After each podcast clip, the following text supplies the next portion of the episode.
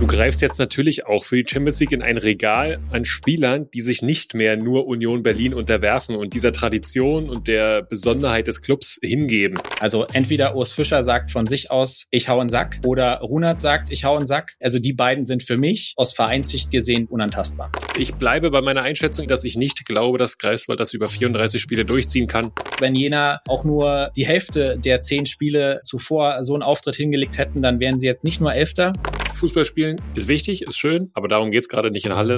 Martin Mennel, das 500. Pflichtspiel, was für eine Zahl. Das ist eine sehr, sehr beeindruckende Zahl, die es auch nicht so häufig gibt im Profifußball. Wir sind jetzt die Nummer eins in der Welt. Jetzt kommen die Spieler aus Ostdeutschland noch dazu. Ich glaube, dass die deutsche Mannschaft über Jahre hinaus nicht zu besiegen sein wird.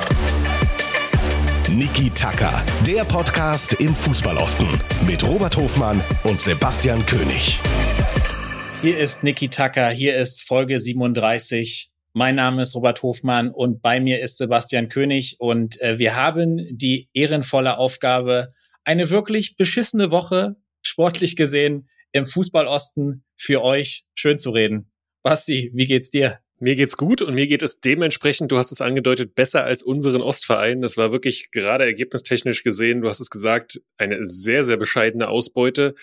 Aber Robi, ich will den HörerInnen da draußen nicht vorenthalten, dein herrliches weißes Hemd leuchtet hier in meine Podcast-Augen. Wo, wo erwischen wir dich denn in, in dieser Woche? Und wo hast du das äh, zweite Champions League Heimspiel vom ersten FC Union dementsprechend gesehen? Ich habe mich richtig schick gemacht heute für die Podcast-Aufnahme. Ist immer besonders wichtig, dass man auch vom Mikrofon äh, gut aussieht. Und ähm, ja, nach Tel Aviv, Curaçao, Amsterdam, Berlin, nehmen wir heute auf aus München, aus der bayerischen Landeshauptstadt, von dem Champions League-Teilnehmer aus Deutschland, ähm, der erfolgreicher war als die Eisernen am Dienstagabend. Und äh, auf deine Frage zurückzukommen, ich habe das Spiel teilweise auf dem Handy gesehen, also wirklich amateurhaft, aber ich konnte es dann nicht ganz lassen. Ähm, habe aber nicht alles gesehen und ähm, habe mir dann im Nachgang die Highlights oder sollen wir besser sagen Lowlights angesehen. Ich habe wieder eine fantastische Stimmung gesehen, aber leider erneut Zero Punkte für die Eisernen im Olympiastadion. Ja, Robi, und ich habe oder ich wollte mit dir hier sehr, sehr gern über das, über den 4 zu 1 Sieg von Union Berlin über den SSC Neapel sprechen, den ich live im Stadion gesehen habe. Nur war es halt leider um 15 Uhr an der alten Försterei. Das U19-Spiel in der Youth League, was Union gewonnen hat, gegen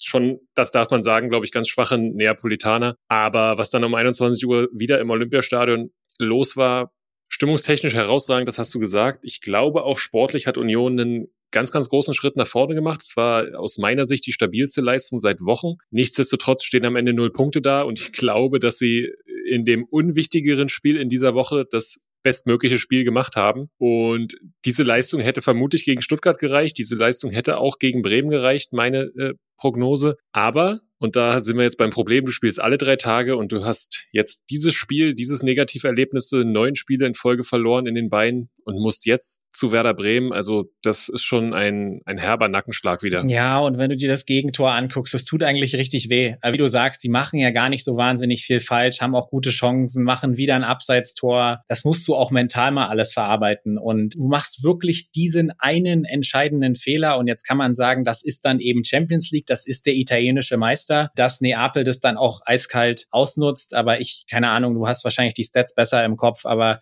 es war auf jeden Fall der erste Torschuss äh, von Neapel und das passt einfach ähm, so wahnsinnig ins Bild. Gerade dass Union dann durch so ein, so ein Gegentor dann auch ins Hintertreffen gerät und dass das dann auch nicht mehr gelingt, äh, im Nachgang das auf, auf die Seite zu ziehen. Und das große Problem, wenn man das mal ganz pragmatisch betrachtet, dass Union drei Spiele in der Champions League verliert, äh, hättest du vorher auch gesagt, hey, ist nicht ausgeschlossen und ist sicherlich was, auch was man verkraften kann. Auch die Niederlagen in der Liga kamen teilweise etwas unglücklich zustande, aber bei jetzt neun Niederlagen in Folge, irgendwann fängt halt auch der Kopf an. Das ist das ganz große Problem, dass du dann äh, die mentale Stärke irgendwann dann auch verlierst. Und du siehst es ja jetzt. Es gibt natürlich erste Reibungen, ja, ich, ne, war ja auch ein großes Thema, haben einige Medien direkt auf, aufgegriffen. Fofana, sicherlich einer der besten Unioner ähm, am Dienstag, wird ausgewechselt und verweigert Urs Fischer den Handschlag.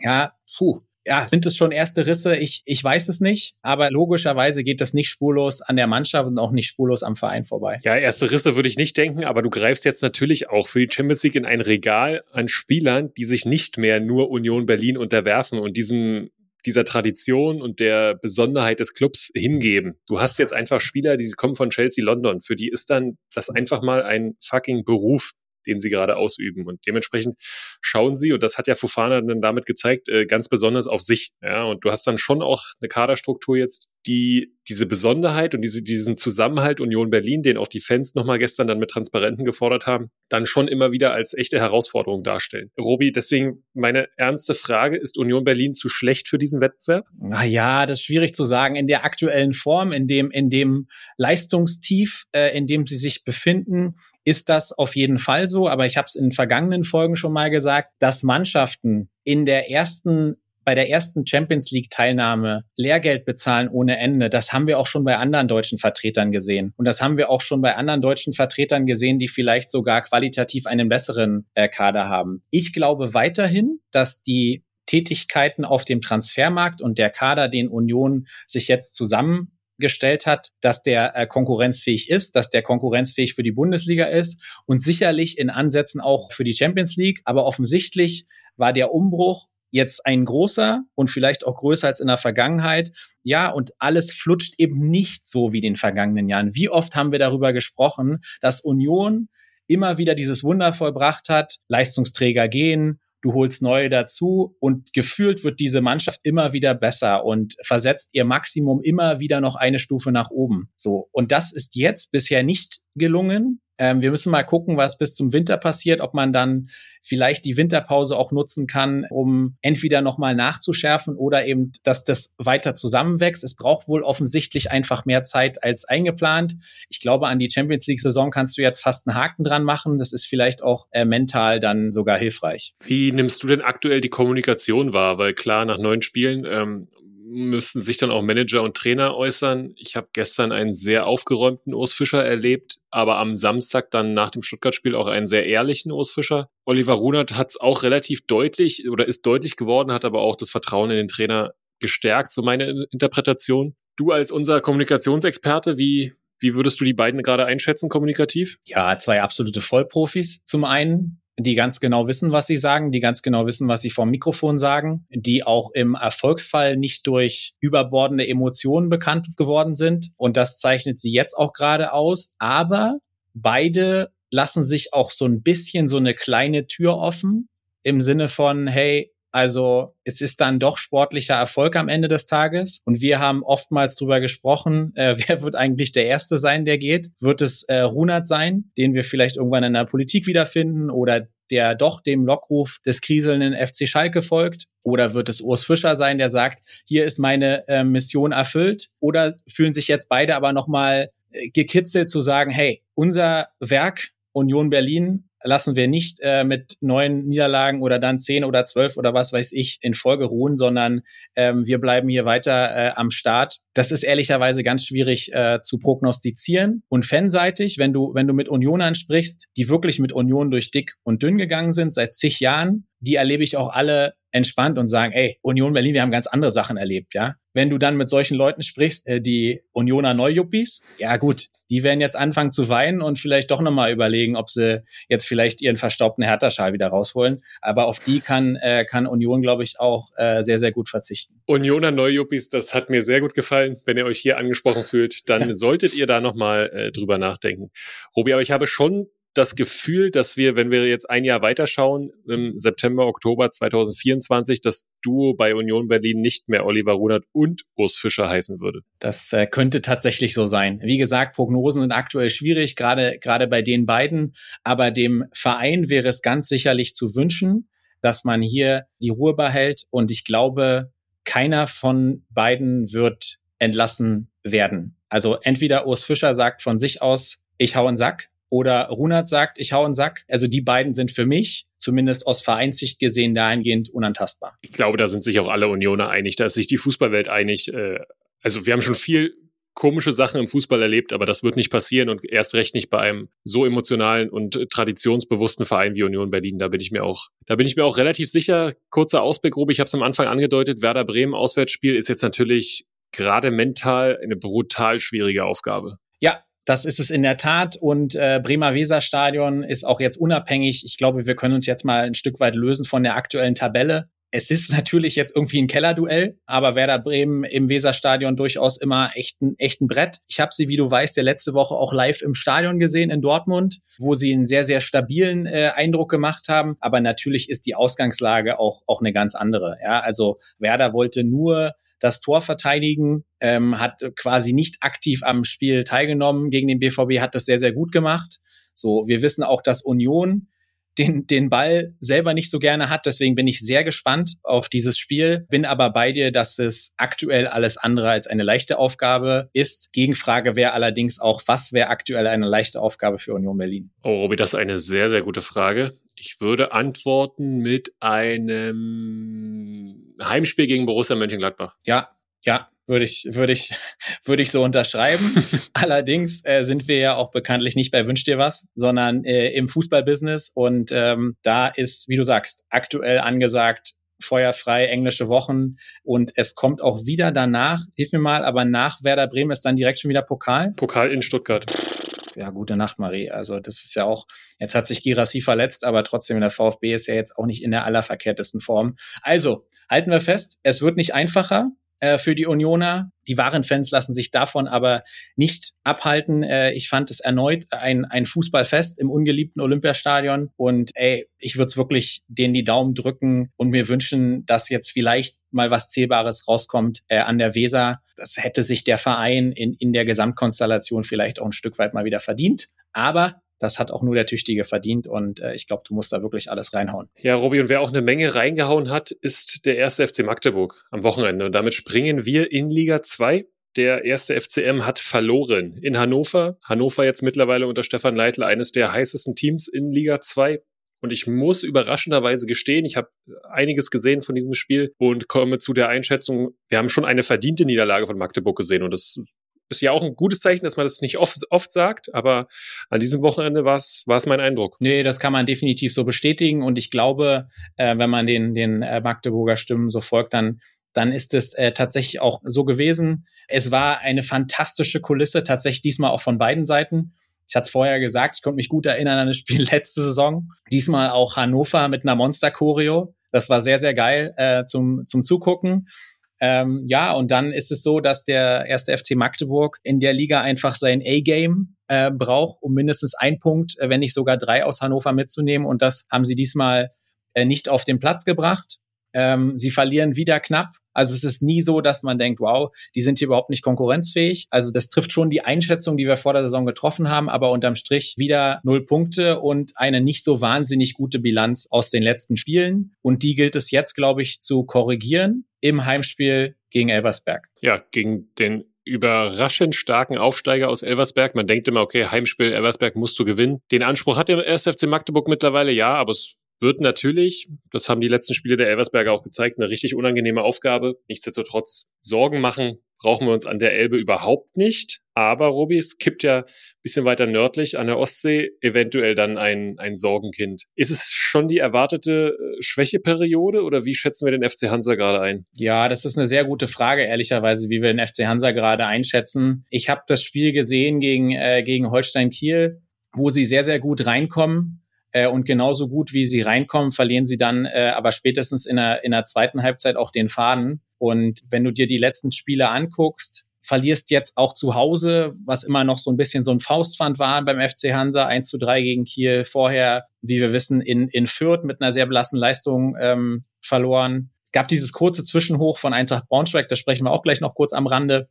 Also es ist nach einem sehr, sehr starken und überdurchschnittlich guten Saisonstart ist man jetzt absolut in der Realität äh, angekommen und äh, es ist jetzt, glaube ich, wieder an der Zeit, auch Punkte einzufahren. Und wenn wir bei Elversberg von einem überraschend starken Aufsteiger gesprochen haben, dann müssen wir das auf jeden Fall auch dem SVW in Wiesbaden äh, attestieren, wo ich immer noch wahnsinnig genervt bin, dass die jetzt zweite Liga spielen. Aber das ist so, das haben sie sich dann leider auch verdient. Und das ist sicherlich, wenn wir auch über unsere Saisonprognose sprechen, wo wir Hansa am Ende der Saison sehen, ist das ein Gegner, dem du auf Augenhöhe begegnen solltest und wo du tunlichst nicht verlieren solltest. Ja, du musst auf jeden Fall punkten, da bin ich komplett bei dir, Robi.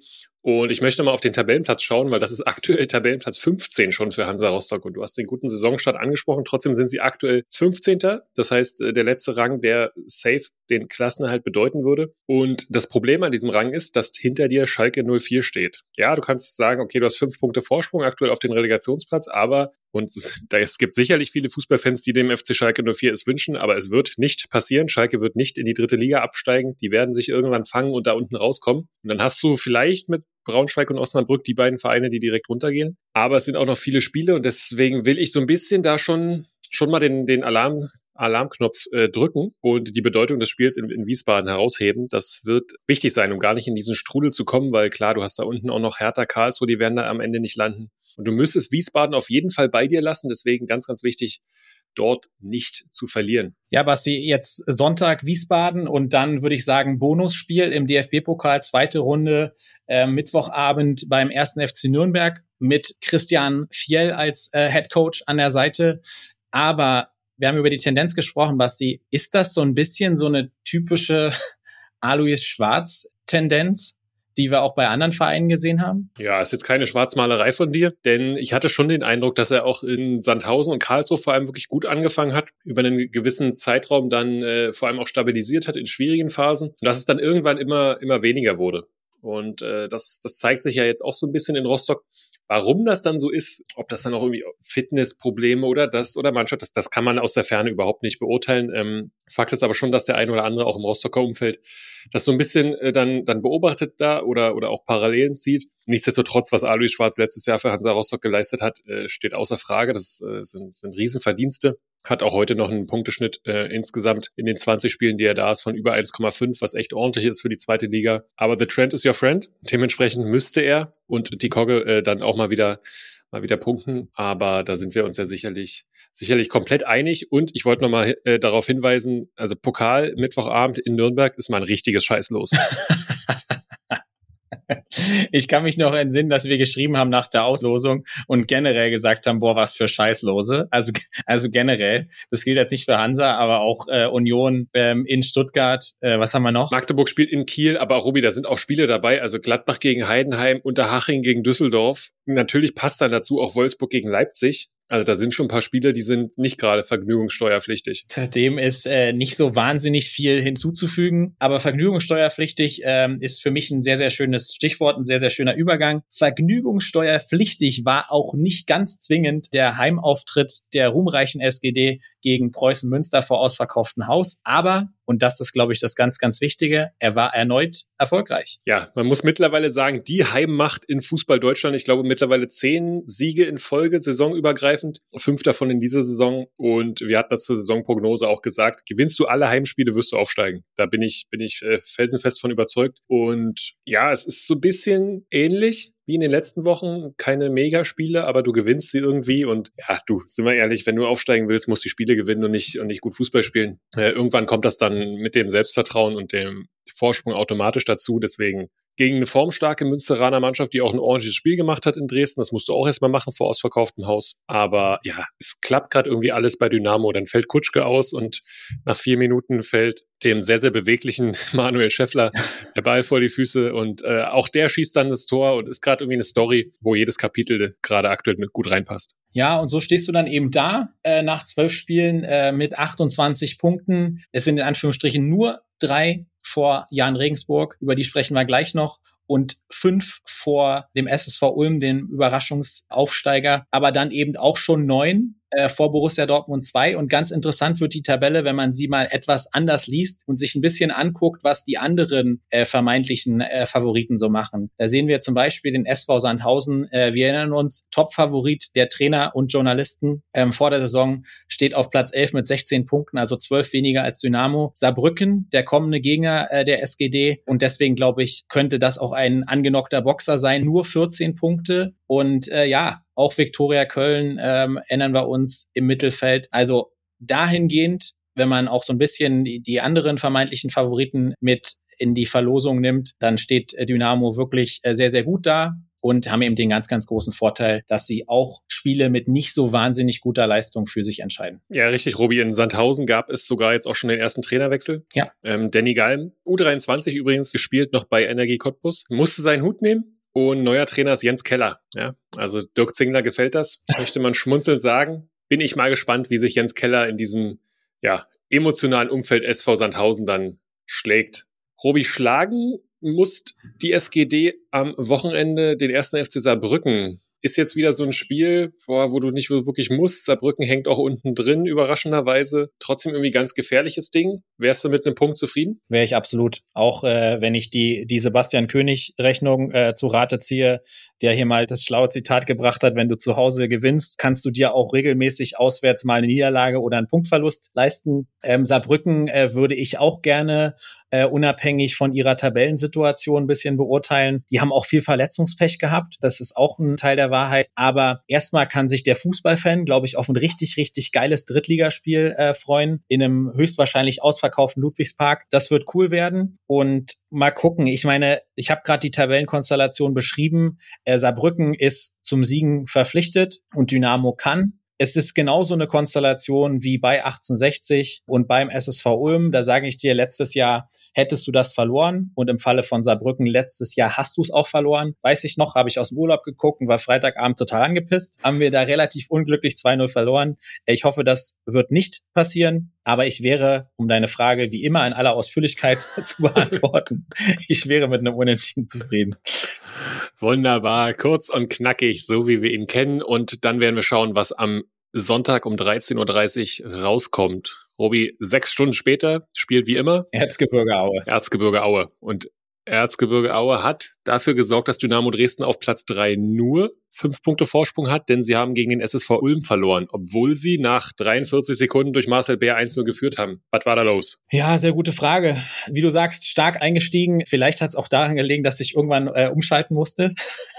also zu Hause gab es Proteste und deswegen habe ich nur die erste Halbzeit verfolgt. Da war auch noch alles gut. Aber wir haben schon in der Vorwoche gesagt, dass der SSV Ulm nicht ganz zufällig da oben steht und Aue vielleicht aktuell nicht die Stabilität hat, äh, die es braucht, um ähm, eben dann auch entsprechend dreifach zu punkten. Und dann kannst du eben auch zu dieser beschissenen Anschlusszeit Sonntagabend auch mal als Verlierer äh, vom Platz gehen gegen einen sehr, sehr starken Aufsteiger. Aber man muss ja ehrlicherweise sagen, dieses Spiel an sich war auch nur eine Randnotiz. Ja, es war eine Randnotiz, weil natürlich Martin Mennel im Mittelpunkt dieser Partie stand. Das 500. Pflichtspiel, was für eine Zahl. Und begleitet äh, in diesem emotionalen Spiel wurde er dann auch beim Auflaufen, glaube ich, von seinen beiden Söhnen. Äh, sehr, sehr schöne Bilder, hat auch danach ähm, im Magenta-Interview sehr, sehr emotional reagiert, ein offenes, äh, ehrliches Interview gegeben sich da auch nochmal bei allen Weggefährt und vor allem seiner Familie bedankt. Ja, klar hätte man irgendwie gern den Sieg dazu gehabt, aber das Ganze so drumherum und der Rahmen und wie sich auch das Erzgebirge und der Verein dann dort präsentiert hat, so einer lebenden und spielenden Legende, muss man ja sagen, gegenüber, war dann sehr, sehr ergreifend, habe ich äh, echt gefühlt. Und dementsprechend war wirklich das 1-2 für mich persönlich auch so eine, so eine kleine, ja, Randnotiz, nicht wirklich schlimm, Sportdirektor Matthias Heidrich fand es schlimm, vor allem die Leistung äh, zwischen der 46. und 75. Minute. Aber irgendwann werden sie auch Sonntagabend mal wieder gewinnen. Ja, ich möchte auch an der Stelle nochmal aufgreifen. Ich habe es gesagt, ich habe es bei Magenta geguckt, kommentiert äh, von Benny Zander, der irgendwie ganz, ganz starke Worte am Anfang gefunden hat auch zur Einordnung von den 500 Spielen für Martin Mennel. Er hat gesagt, hey, in einer Phase, wo gefühlt der Großteil der Fußballbranche äh, dem Geld hinterherläuft, wo Leute im besten Fußballalter nach Saudi-Arabien äh, wechseln, da ist es sensationell, weil ja, er ist zweimal mit Erzgebirge Aue, äh, glaube ich, aufgestiegen, aber er ist auch zweimal abgestiegen und er hätte zwischendurch, und das hat er ja auch in Interviews davor bekräftigt, durchaus das ein oder andere Angebot gehabt, wegzugehen und äh, trotz seiner Körpergröße von 1,84 sicherlich einer der stärksten, wenn nicht der stärkste Drittligakeeper. Und Chapeau und äh, Riesenrespekt und ähm, das geht mir natürlich nicht ganz leicht über die Lippen, aber hier so eine Lobrede für jemanden aus dem Schacht zu reden, aber das ist eine sehr, sehr beeindruckende Zahl, die es auch nicht so häufig gibt im Profifußball. Ja, ich würde sogar sagen, dass wir die jetzt in den nächsten zehn Jahren, Ruby, hier am Niki Tucker Mikrofon nicht wieder erleben werden. Also das ist wirklich aus meiner Sicht was, was ganz, ganz Besonderes, was Martin Mendel da geleistet hat. Und er wird auch am Sonntagabend, ich habe schon mal angedeutet, wieder herausragend spielen müssen, denn ein Spiel beim SC Freiburg 2 ist unangenehm, spät, weit weg. Fällt dir noch was, was ein? Ja, ich würde das gerne nochmal ein etwas positiveres Licht drücken. Ähm, ich glaube, SC Freiburg 2 in der Saison 23, 24 ist etwas angenehmer zu spielen als in der Vorsaison. So viel kann man auf jeden Fall äh, festhalten. Sie sind nach wie vor ein gefährlicher Gegner, aber sie haben nicht mehr den Lauf, den sie letztes Jahr hatten. Äh, und letztes Jahr waren sie ja nicht umsonst ein potenzieller Aufsteiger. Logischerweise durften sie nicht aufsteigen, aber haben eine sehr, sehr starke Vorsaison gespielt. Dies Jahr sind sie nicht ganz so stark, ähm, sind aktuell auch Tabellenvorletzter, elf Spiele, acht Punkte. Demnach glaube ich, dass Erzgebirge Au tatsächlich da ganz gute Karten hat, auch wenn die Konstellation der weiten Auswärtsreise vielleicht keine optimale ist. Ja, und wer ebenfalls wie der SC Freiburg aktuell nur acht Punkte hat, das ist, ich würde schon sagen, das Sorgenkind äh, definitiv im Fußball Osten in Liga 3, das ist der Hallische FC, Robi. Es gab wieder eine Niederlage, diese gegen Jan Regensburg nach Führung. Und wenn ich mir die Tore anschaue, dann ist das auch so gefühlt Union-Style. Äh, du machst vielleicht gar nicht so viel falsch, kriegst aber die Dinger in Winkel geliefert. Am Ende trifft noch Elias Huth ähm, als ehemaliger Spieler zum, zum Siegtor per Kopf. Und ja, Halle steht mit acht Punkten auf Platz 18, vier Punkte Rückstand schon ans, ans rettende Ufer. Ein ganz, ganz schweres Spiel beim SSV Ulm vor der Brust.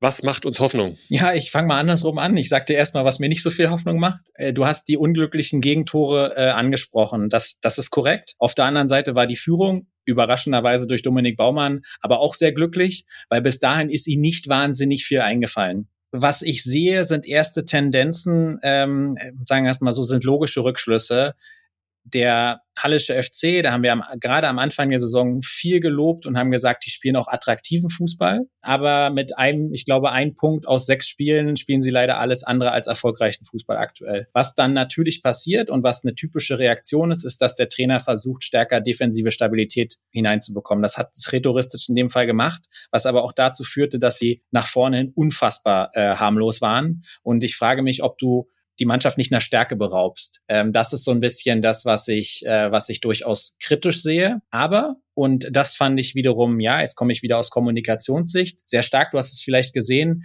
der HFC hat sich auch öffentlich geäußert. Also der Vorstand des HFC hat sich geäußert, hat auch gesagt, hey, liebe Fans da draußen, wir leiden da mit euch. Aber wir sind überzeugt von der sportlichen Qualität des Kaders. Wir sind überzeugt von der Konstellation. Demnach, wir sind auch überzeugt von der Konstellation äh, Ristic-Sobotzik. Auch darüber haben wir letzte Woche gesprochen.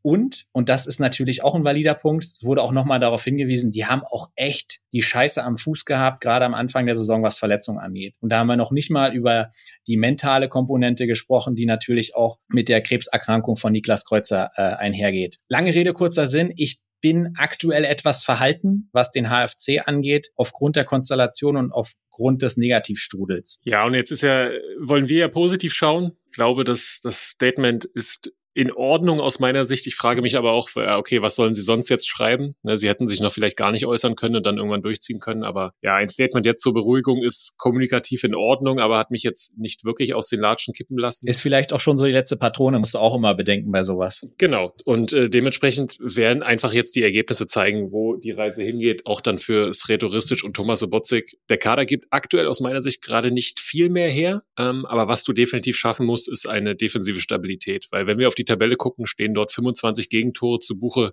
Also wir haben Ferl mit noch 22, Mannheim mit noch 22 und gefühlt der Rest hat alle unter 20 Gegentore. Selbst Duisburg als Tabellenletzter hat äh, nur 15 Gegentore. Das heißt, äh, du musst diesen Laden irgendwie stabilisieren. Weiß ich nicht, vielleicht auch mal mit einem Torwartwechsel oder irgendwie einem, einem Momentum, äh, einem Momentum zu schaffen, dass du mal, mal auch zu Null spielst, dass du da reinkommst. Denn Fußball spielen ist wichtig, ist schön, aber darum geht's gerade nicht in Halle und da bin ich bei dir. Da müssen sie eine Reaktion zeigen, da müssen sie defensive Stabilität finden und das in Ulm, oh, das ist mal eine knackige Aufgabe, aber jetzt auch nichts. Und das hat uns die dritte Liga gezeigt, was unmöglich ist. Nein, und das müssen wir hier auch mal festhalten. Das hat die dritte Liga bisher gezeigt. Hier kann jeder jederzeit jeden schlagen. Also es gab so wilde Ergebnisse in den letzten Wochen. Die Tendenz, wie gesagt, ist nicht gerade positiv, aber hey, you never know. Und du hast gesagt, wohin die Reise geht. Reise und Reisestress ist auch nochmal ein anderer Punkt, der beim HFC nochmal eine zusätzliche Baustelle aufgemacht hat. Äh, und zwar, wir haben auch darüber gesprochen, dass das Spiel gegen Freiburg 2 in der Länderspielpause verlegt worden ist wegen der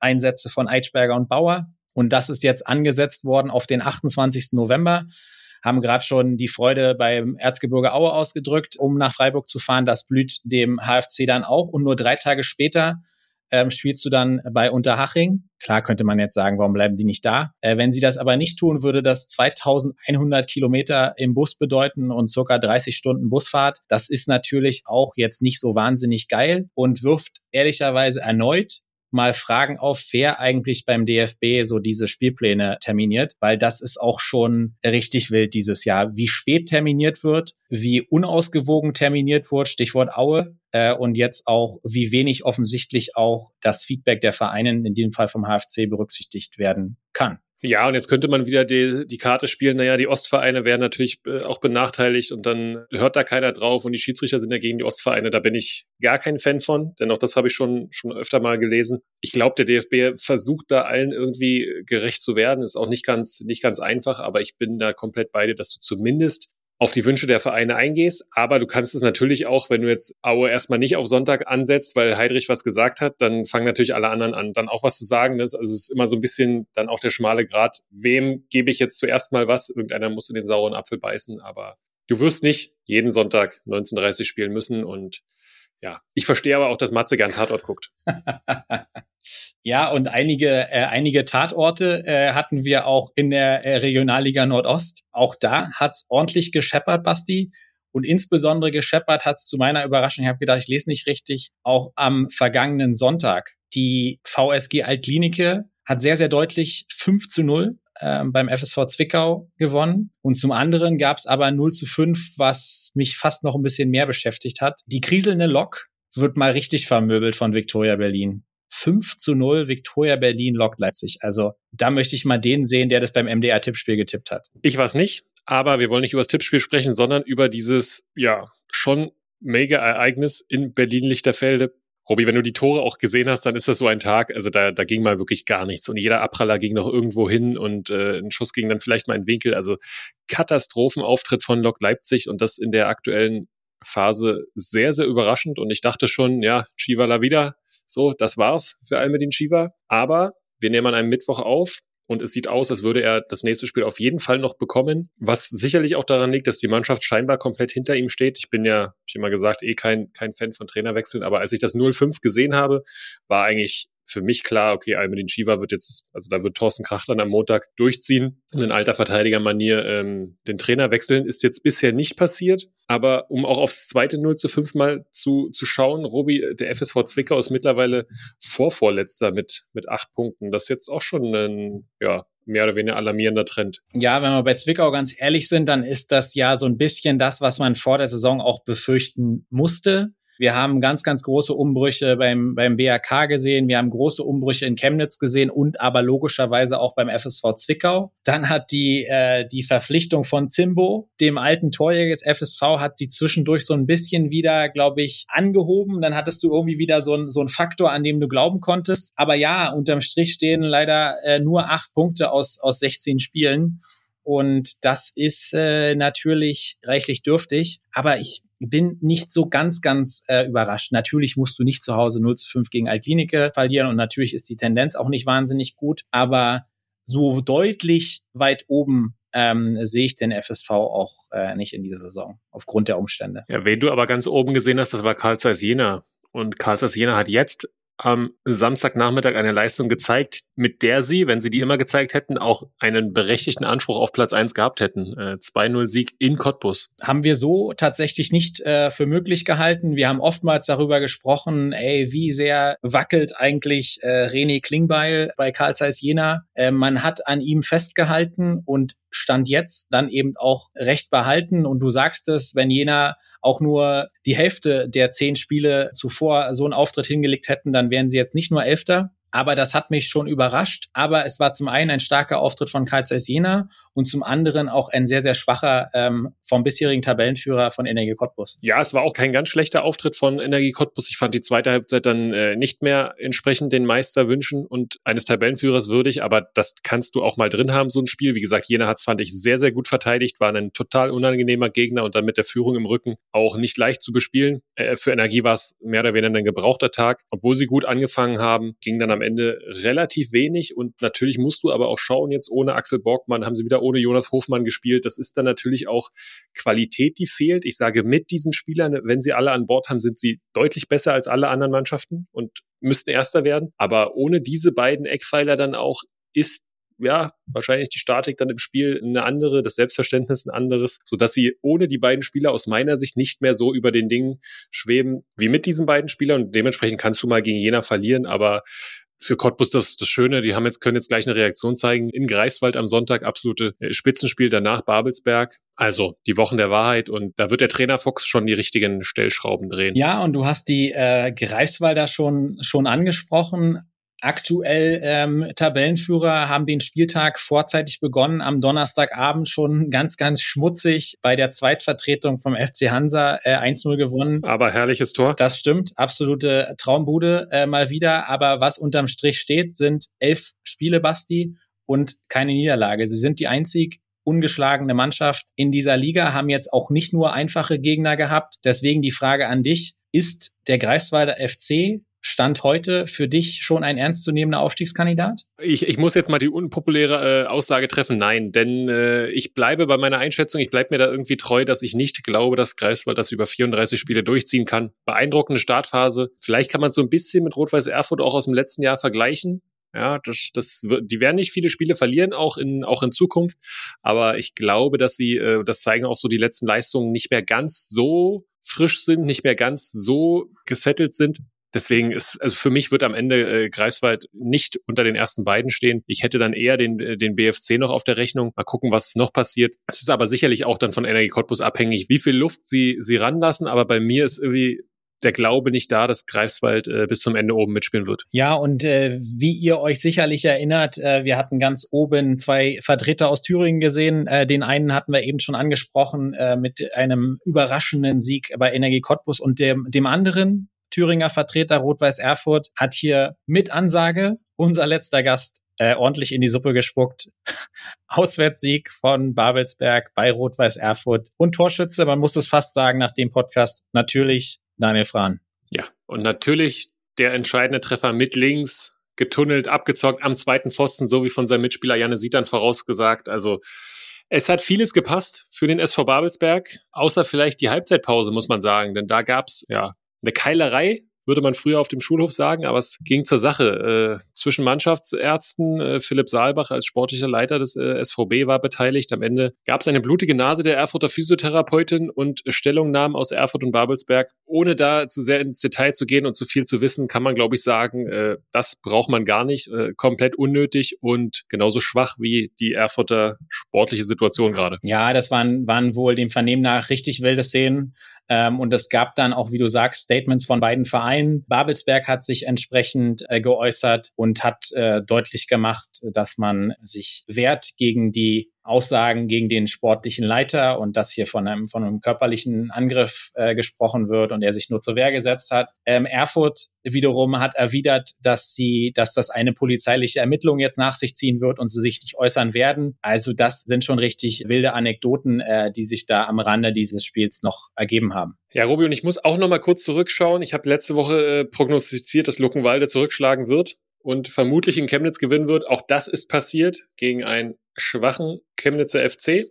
Beziehungsweise war Luckenwalde aus meiner Sicht die bessere Mannschaft, hat auch völlig verdient gewonnen. Und das müssen wir schon nochmal rausstellen. Jetzt mittlerweile auf Platz neun wieder. Und damit steht Luckenwalde vor Jena, vor Lok Leipzig, vor Chemnitz, vor Zwickau. Ja, und hat teilweise fünf oder sechs Punkte mehr geholt. Also da nochmal ähm, in den TF-Kreis äh, aller Ehren wert, was, was dort aktuell auch geleistet wird von allen Beteiligten. Ähm, wir waren hier gefühlt schon immer FSV-Fans, aber das äh, ja, kann man definitiv nochmal unterstreichen. Ja, wir haben ihn schon manchmal explizit gelobt hier. Michael Braune macht einen ganz, ganz hervorragenden Job beim FSV Luckenwalde 63 und trotzdem wird er vermutlich nicht neuer Trainer von Eintracht Braunschweig, auch wenn dort ein Trainerstuhl frei geworden ist. Ähm, ja, fast folgerichtig, fast zu erwarten nach einem überschaubaren Saisonstart äh, mit Eintracht Braunschweig sind sowohl Jens Hertel als auch sein langjähriger Assistent äh, Ronny Thielemann von ihren Aufgaben entbunden worden. Sehr, sehr schade für uns Ostfans und Liebhaber der, der Ostvereine, denn äh, Ronny Thielemann und Jens Hertel haben große Verdienste, äh, gerade in Magdeburg und auch, auch bei Hansa Rostock. Äh, Thielemann zuletzt dann auch Cheftrainer in Zwickau gewesen. Ja, die beiden stehen zur Verfügung und ja, vielleicht ja, Hertel wird nicht zurückkehren nach Rostock, falls da was passiert. In Aue ist noch alles, ist noch alles safe. Aber ja, ich hätte irgendwie den Wunsch, dass in zwei Jahren irgendwie äh, Jens Hertel Trainer im Erzgebirge wird, dann mit Ronny Thielemann. Ich finde, da, da passen sie hin und dann können sie Erzgebirge Aue nochmal in die zweite Liga führen. Aber was feststeht, äh, schade, dass es im Braunschweig nicht geklappt hat aber auch kein einfaches Pflaster. Das musste ja auch schon Daniel Meyer dann erkennen. Ja, und ich musste ehrlicherweise sagen, mit dem Kader, mit den Möglichkeiten, ich weiß jetzt auch nicht genau, was die Erwartungshaltung äh, bei Eintracht Braunschweig war. Natürlich wahrscheinlich eine bessere Erwartungshaltung als Platz 18. Ähm, das äh, ähm, steht mal fest. Möchte auch nochmal hier lobend erwähnen, wie du dich wirklich bemüht hast, Ronny Thielemann zu sagen und nicht, wie du ihn schon mehrfach als Rolli bezeichnet hast in der Vergangenheit. Das hast du sehr gut gemacht, mein Freund. Also Lob an der Stelle. Und wir stellen fest, unser Fazit für diese Folge ist, es wackeln einige Trainerstühle, äh, einige Notbremsen sind schon gezogen worden, einige Trainer, die wir schon weggeredet haben, haben sich rehabilitiert. Es bleibt spannend im Fußballosten an allen Fronten, auf allen Plätzen. Und ähm, Basti, was wird dich umtreiben am Wochenende? Ja, das Wochenende im Fußballosten wird mich natürlich begleiten. Neben allen anderen wunderschönen Sachen im Leben. Am Sonntag geht's dann auf Schalke. Lizenz steht wieder an. Und äh, wir wollen, haben uns mal ein ruhigeres Umfeld gesucht und wollen deswegen mal gucken, was in Schalke so geht. Ja, Highlights am Wochenende sicherlich der Auftritt von Union Berlin in Bremen. Mein favorisiertes Highlight wird jetzt nicht FC Eilenburg gegen BAK sein, aber auch das Spiel werde ich versuchen richtig zu tippen. Und dann schauen wir natürlich auf das Topspiel in der, in der Regionalliga Nordost Greifswald gegen Cottbus. Das ist so ein bisschen, ja, so ein bisschen da, wo, wo, wo mein Interesse liegt. Aber Robi, wo wir gerade beim Tippspiel sind, boah, wir kommen nicht so wirklich ran an Gerle, ne? Also das, das müssen wir schon mal sagen, dass äh, die Expertise aus dem MDR-Tippspiel ist schon ist schon beeindruckend, Robi. Ja, ihr habt vielleicht schon gemerkt, dass der einzige Mann mit Ahnung hier nicht vor dem Mikrofon sitzt, sondern in der Regel äh, im Hintergrund arbeitet. Das Tippspiel legt das sehr, sehr offen. Zu meiner Entschuldigung möchte ich aber auch sagen, dass ich schon regelmäßig einfach verballert habe, rechtzeitig zu tippen und dass mich insbesondere englische Wochen regelmäßig kalt erwischen. Ich wäre aber trotzdem wahrscheinlich noch nicht an Gerle dran. Ja, und du bist punktgleich mit Boli. Ich finde, das passt ja auch irgendwie gut. und von Boli fällt mir nichts Besseres ein als ab ins freie Wochenende. Genießt die Fußballzeit, genießt die Spiele am Wochenende und wir hören uns nächste Woche wieder mit einem sehr, sehr spannenden Gast, Robi. Wer das sein wird, verraten wir euch nächste Woche. Aber in diesem Sinne, bleibt uns gewogen und sportfrei. Niki Tacker, der Podcast im Fußballosten mit Robert Hofmann und Sebastian König.